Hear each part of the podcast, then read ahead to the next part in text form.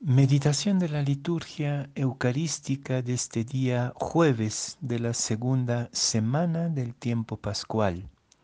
La primera lectura de los Hechos de los Apóstoles, capítulo 4, versículos 32 a 37. Y el Evangelio es de San Juan, capítulo 3, versículos 7b a 15. En aquel tiempo Jesús decía a Nicodemo, tienen que nacer desde lo alto. El viento sopla donde quiere. Tú escuchas su voz, pero no sabes ni de dónde viene ni a dónde va. Así también es para quien nació del soplo del Espíritu. Nicodemo respondió, ¿cómo puede ser?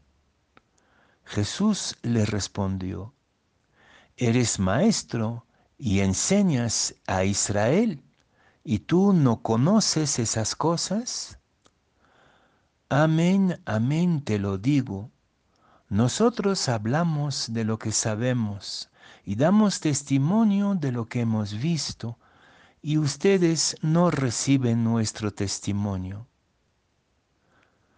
Si no me creen cuando les hablo de las cosas de la tierra, ¿cómo creerán cuando les hable de las cosas del cielo? Pues Ninguno subió al cielo sino aquel que bajó del cielo el Hijo del Hombre. Del mismo modo que la serpiente de bronce fue elevada por Moisés en el desierto, así también es necesario que el Hijo del Hombre sea elevado, para que en él todo ser humano que cree tenga vida eterna.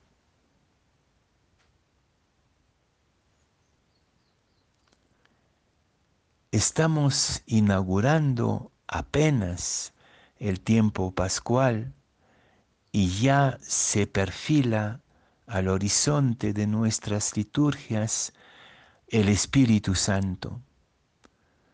Ya es Él el actor principal de nuestra propia resurrección. De la misma manera que no podemos entender la resurrección de Cristo sin la intervención del Espíritu, sin que entendamos esta resurrección como un nacer de nuevo, un, un nuevo tipo de nacimiento desde el Espíritu Santo, tampoco podemos entender nuestra propia conversión y liberación sin pasar por el Espíritu. Para nosotros lo urgente hoy es dejarnos engendrar completamente en el Espíritu. Este Espíritu lo escuchamos, nos dice Jesús. Lo escuchamos confusamente en el mundo, a pesar de tanta bulla del maligno, de tanta bulla del mal y de nuestras maldades, también está el soplo ligero del Espíritu atravesándolo todo. Hay múltiples signos del Espíritu en medio de nosotros, pero no sabemos ni de dónde viene ni a dónde va. Estamos en esta perplejidad y no sabemos cómo interpretar los signos dramáticos de los tiempos.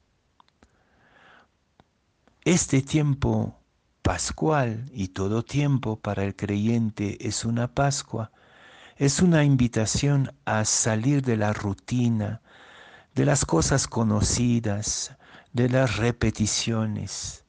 Podríamos detenernos un momento y tratar de ver la cantidad de cosas que hacemos automáticamente y de manera repetitiva. El ser humano es profundamente conservador, le gusta repetir lo que conoce y no atreverse a lo nuevo. Y sin embargo, sentimos todos y todas la urgencia de lo nuevo.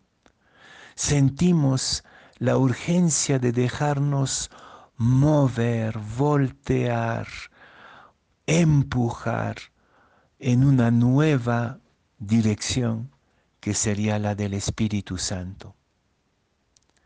Yo pienso en estos místicos sufís, los dervishis, estos musulmanes místicos que se ponen a danzar hasta la locura. Quizás, quizás estamos en un momento donde hay que danzar hasta la locura del espíritu.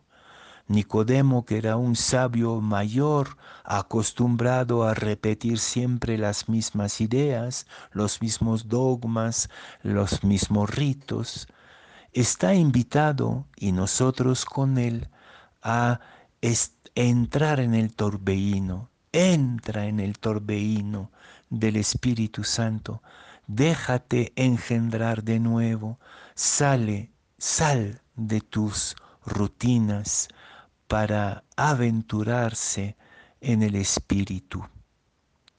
Me acuerdo de una experiencia que siempre me gusta contar. Eh, mi monasterio en Bélgica eh, está situado en una colina donde corre muchísimo viento. A veces el viento puede correr a más de 100 kilómetros por hora. Y me encanta el viento. Y entonces un día de viento intenso salí para sentir el viento y me di con la sorpresa que no podía avanzar porque estaba contra el viento. Me volteé para regresar y ya no podía detenerme porque estaba en el viento. Quizás es la invitación de hoy. Para vivir como resucitados no hay que ir contra viento y ahí no poder avanzar, sino voltear y dejarse empujar por él.